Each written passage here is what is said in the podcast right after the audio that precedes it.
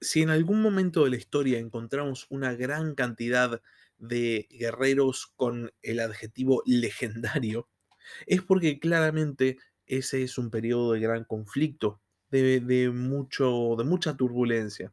Y así era el periodo Sengoku japonés, este periodo de gran guerra interna, de conflicto constante, de disputas políticas entre clanes, pero eventualmente, como toda guerra civil, el periodo Sengoku también llegó a su fin. Y el hombre que logró finalizar el periodo Sengoku y que de hecho logró iniciar un nuevo periodo, es el protagonista de nuestro capítulo de hoy. Hoy vamos a hablar sobre la historia de uno de los tres grandes unificadores de Japón, que son o, aparecen en la historia uno detrás del otro. El primero de ellos, un guerrero también con una gran destreza, pero sobre todo una gran mente táctica y estratégica, fue el que cimentó el camino para que los otros dos terminen el trabajo y consigan unificar Japón de una vez por todas. Hoy vamos a hablar acerca de Oda Nobunaga, uno de los grandes señores de la guerra y el que dio por finalizado el periodo Sengoku. Sean bienvenidos a la Barba Roja de Barba Roja, un espacio para hablar sobre curiosidades de la historia.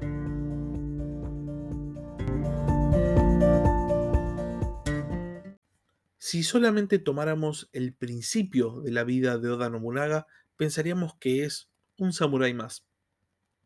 Y es que hay tantos clanes y tantos, eh, tantas ramas de esos clanes en el periodo Sengoku que simplemente pertenecer a la cúpula de un clan en este momento no asegura nada. Es que el periodo Sengoku, como ya sabemos, es turbulento, es violento, tiene guerras constantes y los clanes se disputan todo el tiempo el poder.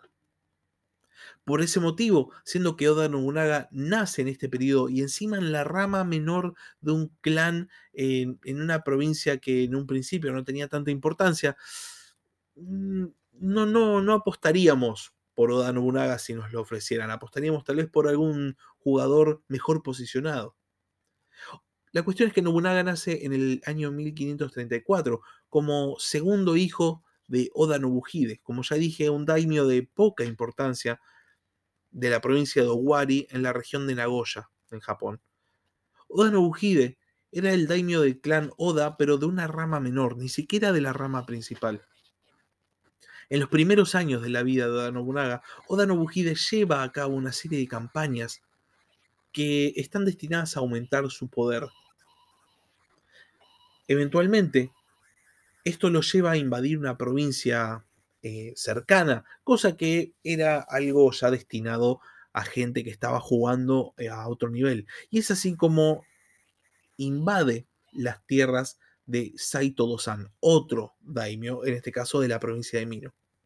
Sin embargo, la campaña no va del todo bien y Saito Dosan y Oda Nobuhide van a llegar a un acuerdo, van a hacer un acuerdo de paz, van a entablar una alianza y van a casar muy tempranamente, en 1548, a Oda Nobunaga con Nohime, la hija de Saito Dosan. A Nobunaga esto en un principio no le importaba, no le importaban las decisiones de su padre, no le importaba la diplomacia de su clan, porque no tenía ningún tipo de interés ni vocación política. Realmente no le interesaba el, gobierno de su clan ni expandir el, la provincia que gobernaban. Es un caso muy particular para este momento. De hecho, las crónicas de la época lo describen como un joven arrogante, como irrespetuoso y encima, encima, extravagante para vestirse. De hecho, lo terminan eh, eh, o mencionan, aunque sea que, por ejemplo, se ponía una jacama, que es una parte inferior de la vestimenta, con estampado de tigre, cosa que habría sido escandalosa para los japoneses de la época que vivían en una sociedad muy, muy estructurada. A tal punto, el joven Nobunaga era total y completamente despreocupado que era apodado Bakadono, que básicamente significa don estúpido. Y esta era la reputación que tenía. En el año 1551, Nobuhide, el padre de Nobunaga, muere. Y Nobunaga, que había sido designado como heredero del clan Oda por algún motivo que nadie en ese momento entendía, muestra tan poco interés en el control y la administración del clan que empiezan a surgir pretendientes. Y era tal el descontento entre sus nuevos súbditos, los que habrían sido los súbditos de su padre, que Hirate Kiyohide, uno de los vasallos de su padre, que ahora era vasallo suyo, decide cometer seppuku, o sea, decide suicidarse como protesta. Parece que este golpe de realidad, el hecho de que sus acciones tenían consecuencias, despertó en el joven Oda Nobunaga una ambición política, aunque sea despertó su carácter, porque a partir de este suicidio, a partir de este hecho, se va a remangar y va a decidir hacer lo que tiene que hacer. Lo que hasta este momento parecía casi una tragicomedia del periodo Sengoku, o sea, la rápida caída de un clan menor porque cae en las manos de un joven despreocupado, se va a transformar de la noche a la mañana en uno de los ascensos más rápidos, más meteóricos de toda la historia japonesa. Porque Oda Nobunaga, más allá de que nadie daba, como podríamos decir la, expresión, ¿no? Nadie daba dos pesos con 50 por Oda Nobunaga en un primer momento, se va a convertir en uno de los mayores líderes del periodo Sengoku. Para empezar, Nobunaga se da cuenta de que toda su provincia, mientras él había estado despreocupado, no atendiendo su clan, toda su provincia se está a punto de dividir y encara la reunificación, la reunificación de su provincia y de su clan. La confrontación lo va a llevar a enfrentarse cara a cara, podemos decir, pero en realidad no es cara a cara, pero lo va a llevar a enfrentarse con su hermano menor, que era su principal rival. Y tal es el compromiso de Nobunaga con su redescubierta causa que decide mandarlo a matar, decide mostrarle a todo el mundo lo que pasa si se desafía a Oda Nobunaga. Como ya habíamos dicho, Oda Nobuhide, padre de Oda Nobunaga, había entablado una alianza con Saito Dosan mediante el casamiento de Nobunaga con la hija de Dosan. La cuestión es que Saito Dosan, en el año 1556, es desafiado, aunque se es enfrentado por su propio hijo adoptivo, Saito Yoshitatsu, quien no solo lo derrota, sino que lo mata antes de que Oda Nobunaga llegara a, mm, a poder socorrerlo. Lo que hace el nuevo líder del clan Saito es romper la alianza con los Oda. Por otro lado, en 1558, muy poco tiempo después, el clan Matsudaira, que después se va a transformar en el clan Tokugawa, empieza a atacar los castillos del clan Oda en Mikawa. Y por otro lado, el clan Imagawa, otro de los clanes en este momento muy poderoso y aliado con el clan Takeda y el clan Hoyo, recordarán del capítulo de Takeda Shingen, avanza contra los Oda directamente en Owari, en la provincia donde tienen poder. Oda Nobunaga está rodeado y encima recientemente había consolidado el poder el futuro para este daimyo no parecía muy brillante, sino todo lo contrario, parecía que simplemente su provincia iba a ser particionada y definitivamente sus vecinos así lo veían, porque nadie tenía mucha fe todavía en Oda Nobunaga. El líder del clan Imagawa, Imagawa Yoshimoto, junta un ejército de miles de soldados y decide atacar directamente el dominio de los Oda, decide atacar la provincia de Owari, llevando su ejército a la frontera captura rápidamente dos fortalezas y decide esperar, montar campamento, porque tal vez la campaña no iba a ser tan difícil como se lo había planteado. Definitivamente su ejército era mucho más numeroso que el de los Oda, por lo que apurarse era... No, no había para qué apurarse. Nobunaga se entera de que Imagawa Yoshimoto y montó campamento y decide juntar a su propio ejército, unos 3.000 soldados, una fuerza muchísimo menor, para realizar un ataque sorpresa, porque entiende que esta va a ser la única chance que va a tener de repeler la invasión. Para su suerte, el momento en el que decide que va a atacar, caía una fuerte tormenta, por lo que los centinelas del clan Imagawa no ven llegar al ejército de los Oda. Cuando la tormenta cesa y las nubes se disipan, Oda Nobunaga decide atacar Y la sorpresa en el campamento Imagawa fue total. A tal punto fueron sorprendidas las fuerzas de Imagawa Yoshimoto que las fuerzas de los Oda llegan muy rápidamente a la tienda, a la tienda de campaña del líder del clan Imagawa y lo atacan directamente. La crónica de la época cuenta que Imagawa Yoshimoto sale de su tienda dispuesto a pelear contra quienes los están atacando y un samurái del clan Oda le clava una lanza en el pecho. Imagawa Yoshimoto desenvaina su espada, rompe la lanza dispuesto a combatir hasta lo que pueda y inmediatamente otro samurái del clan Oda llega y le corta la cabeza. La victoria es devastadora, es total. De repente, Oda Nobunaga pasa de ser un líder que nadie daría dos pesos con 50 del clan Oda, un clan menor, a ser uno de los principales jugadores del periodo Sengoku. Esta batalla, la batalla de Okehazama, es la que catapulta a Nobunaga al primer plano de la política japonesa. De repente es un daimyo famoso. Una de las ventajas de ser un líder político famoso, esto en cualquier sociedad, en cualquier periodo de la historia, es que todo el mundo quiere ser tu amigo. Otra de las ventajas es que prácticamente nadie quiere ser tu enemigo. Y este es el mundo en el cual se despierta Oda Nobunaga después de su enorme victoria en la batalla de Okehazama. De repente es un líder político famoso, un general reputado, y muchos clanes se acercan para firmar alianzas. Entre ellos, el clan Matsudaira, liderados por Matsudaira Motoyasu, que si les digo este nombre no les va a sonar, pero eventualmente se va a cambiar el nombre a Tokugawa Ieyasu. También firma una alianza con el mítico Takeda Shingen, y por último, también en este periodo firma una alianza con Asai Nagamasa de la provincia de Omi, que va a ser importante más adelante. La cuestión es que mientras todo esto pasaba, Oda Nobunaga se da cuenta de que ahora sí puede perseguir la gran ambición de su padre, que era expandir el dominio del clan Oda, y decide empezar por la provincia de Mino, que era la provincia que alguna vez había dominado su suegro, Saito Osan, y que en este momento está bajo el dominio de su hijo adoptivo, Saito Yoshisatsu.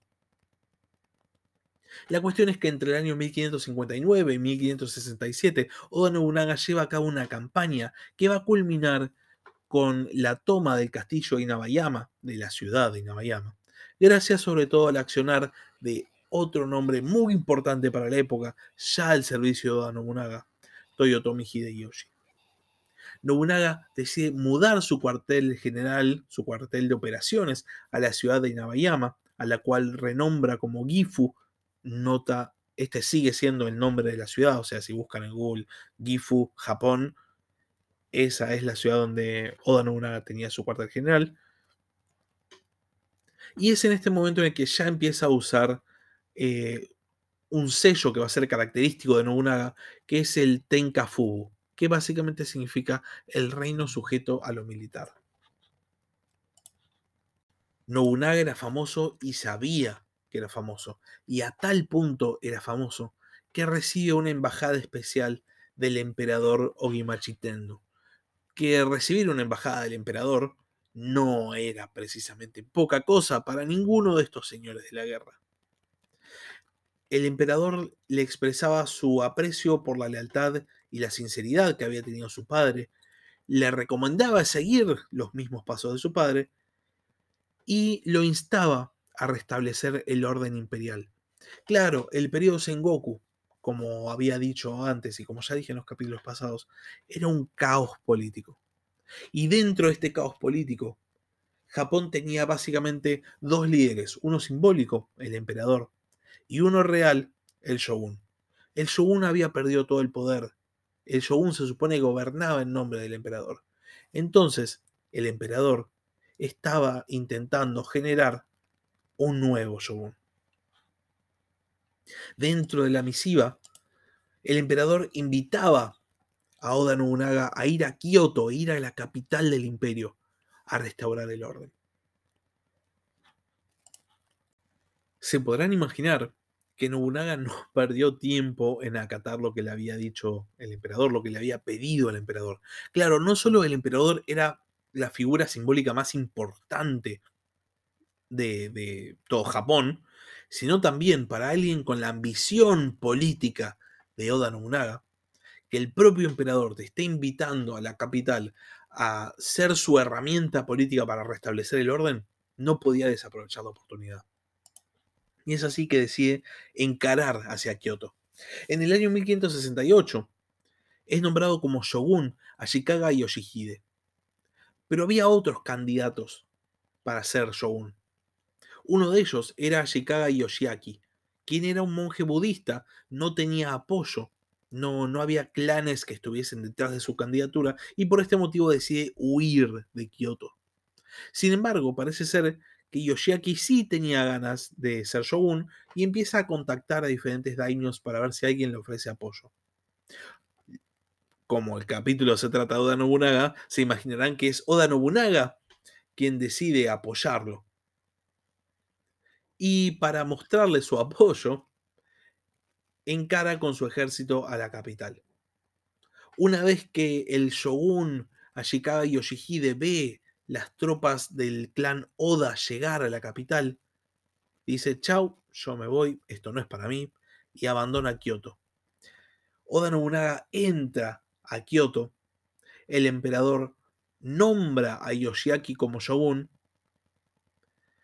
Yoshiaki intenta nombrar a Nobunaga como Kanrei, que básicamente es una especie de vice-shogun, pero claro, Nobunaga no quería eso.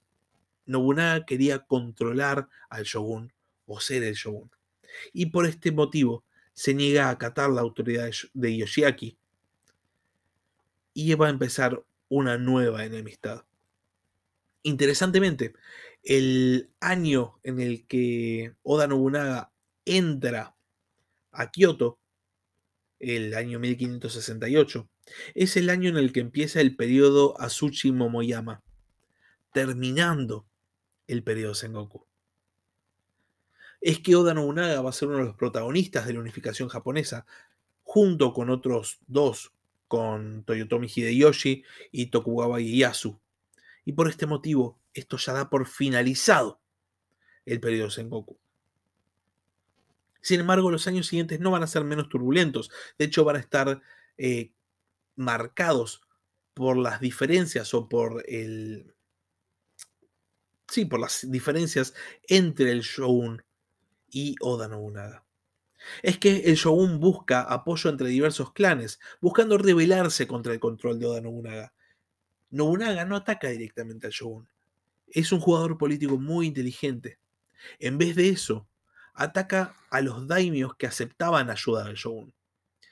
Y es así como comienza una guerra contra el clan Asakura, liderado por Asakura Yoshikage, y después contra el clan Asai. Lo interesante es que el clan Asai era uno de estos clanes que habían aprovechado para aliarse con Oda Nobunaga cuando él se volvió famoso. Pero en este momento se dieron vuelta, se aliaron con los Asakura y dijeron estar peleando del lado del shogun. La cuestión es que Nobunaga realiza una serie de campañas contra los Asakura y contra los Asai, y cuando planeaba atacar directamente a los Asai, el que también se da vuelta es Takeda Shingen, que no lo permite. En el año 1572, Shingen rompe la alianza con Nobunaga y lo ataca venciéndolo en la batalla de Mikatagahara, de la cual ya hablamos en el capítulo de Shingen justamente, en la provincia de Totomi. Para suerte de Oda Nobunaga, al año siguiente, Takeda Shingen muere. Y ese mismo año, Nobunaga vuelve a Kioto. Confronta al shogun y a los habitantes de la capital. Y es a los habitantes justamente a quienes les exige un tributo para mostrar sumisión o para mostrar obediencia. Los habitantes de la capital se rehusan, pero Oda Nobunaga medio que ya se cansó de esperar, medio que ya no, no tiene ganas de seguir jugando a la política y decide incendiar partes de Kioto, mostrando lo en serio que va. Yoshiaki, el shogun, pide refuerzos a daimios locales y se refugia al sur de la ciudad, pero Oda Nobunaga lo ataca y derrota fácilmente. Sin embargo, en vez de matarlo o en vez de obligarlo a cometer seppuku, le perdona la vida y lo condena al exilio.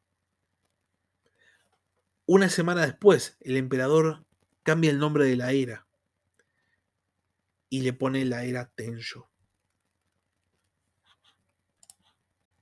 Los años siguientes son utilizados por Oda Nobunaga para consolidar su dominio sobre el centro de Japón. En realidad sobre el centro de Honshu, que es la isla más grande de Japón. La cuestión es que derrota fácilmente a los clanes que habían apoyado al shogunato eh, tiene una serie de victorias más. La más conocida posiblemente es la de la batalla de Nagashino en contra de las fuerzas de los Takeda, en este caso lideradas por Takeda Katsuyori, el hijo de Takeda Shingen. En esta batalla, muy conocida en la historia de Japón, los Takeda presentaban su poderosa caballería, una fuerza de choque muy, muy difícil de contrarrestar, y la respuesta de Oda Nobunaga es un regimiento de arcabuceros. Nobunaga había aprovechado todo este tiempo para estudiar todo lo que había podido acerca del armamento que llegaba de Europa, en especial los arcabuces que comerciaban los portugueses, y había logrado entrenar básicamente un regimiento de arcabuceros. La cuestión es que en esta batalla los Takeda cargan con su caballería y son totalmente diezmados por los arcabuceros de Nobunaga, que en vez de plantarse en línea y disparar todos a la vez, tenían un sistema de disparo rotativo. Para el año 1582, Nobunaga controlaba casi todo el centro de Japón, por lo que decide emprender la conquista del oeste. Para esta tarea, envía a sus dos o a dos de sus mejores generales, mejor dicho, Toyotomi Hideyoshi, posiblemente el general en el que más confiaba, y Mitsuhide Akechi. Mientras Hideyoshi se había adelantado con gran parte de la fuerza y estaba asediando el castillo Takamatsu del clan Mori, se da cuenta de que necesita refuerzos y por este motivo contacta a Nobunaga, que se había quedado en Kioto, solamente con su guardia.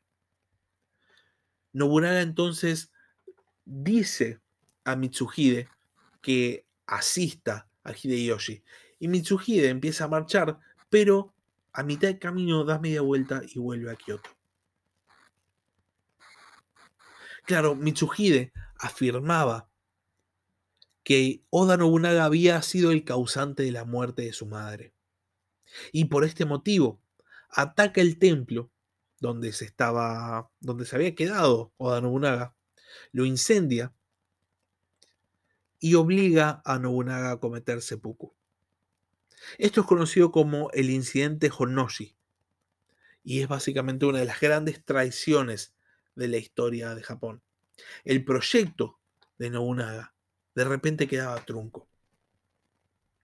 Oda Nobutoda, Nobutada, el hijo de Nobunaga, se refugia en el castillo Azuchi, un castillo que específicamente había mandado a construir Nobunaga. Y este castillo es asediado por las tropas de Mitsuhide Akechi, y Nobutada también es obligado a cometer seppuku. De repente, Toyotomi Hideyoshi, que recibe la noticia muy rápidamente, se da cuenta de que tiene que ser el nuevo líder de la facción de la unificación. Realiza una tregua muy rápida con el clan Mori y regresa a Kioto. Akechi Mitsuhide se había autoproclamado shogun y se enfrenta a Hideyoshi en la batalla de Yamasaki, donde Hideyoshi triunfa y Mitsuhide se ve obligado a escapar.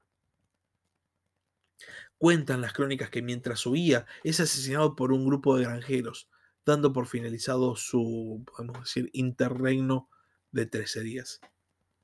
Hay una crónica muy interesante acerca del momento en el cual Oda Nobunaga muere, que le escribe un sacerdote jesuita portugués, Luis Frois.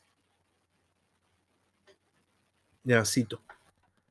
Cuando los hombres de Akechi llegaron a las puertas del palacio, todos entraron al mismo tiempo al no haber nadie para resistirles debido a que no existían sospechas de su traición. Nobunaga se acababa de lavar las manos y la cara y estaba secándose con una toalla cuando lo encontraron e inmediatamente le dispararon una flecha en un costado. Sacándose la flecha, salió cargando una naginata. Peleó durante algún tiempo, pero después de recibir un disparo en el brazo, se replegó a su recámara y cerró las puertas. Algunos dicen que se cortó el vientre, se realizó el seppuku, mientras que otros creen que le prendió fuego al palacio y pereció en las llamas. Lo que sabemos, sin embargo, es que de este hombre, quien hizo a todos temblar no solo con el sonido de su voz, sino incluso con la mención de su nombre, no permaneció ni siquiera un pequeño cabello que no fuera reducido a polvo y cenizas. Y así terminó repentinamente la historia de Nobunaga, tan repentinamente como empezó.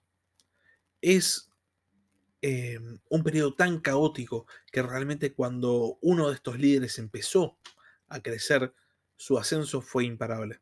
Y Oda Nobunaga realmente tuvo un ascenso imparable. Pasó de ser el segundo hijo de un daimyo menor a ser el principal promotor de la unificación japonesa. Hasta hoy en día, Nobunaga es recordado como uno de los tres unificadores, que repito son Oda Nobunaga, Toyotomi Hideyoshi y Tokugawa Ieyasu. El legado de Nobunaga es justamente la unificación. Hideyoshi va a tomar la posta y va a continuar con esta tarea.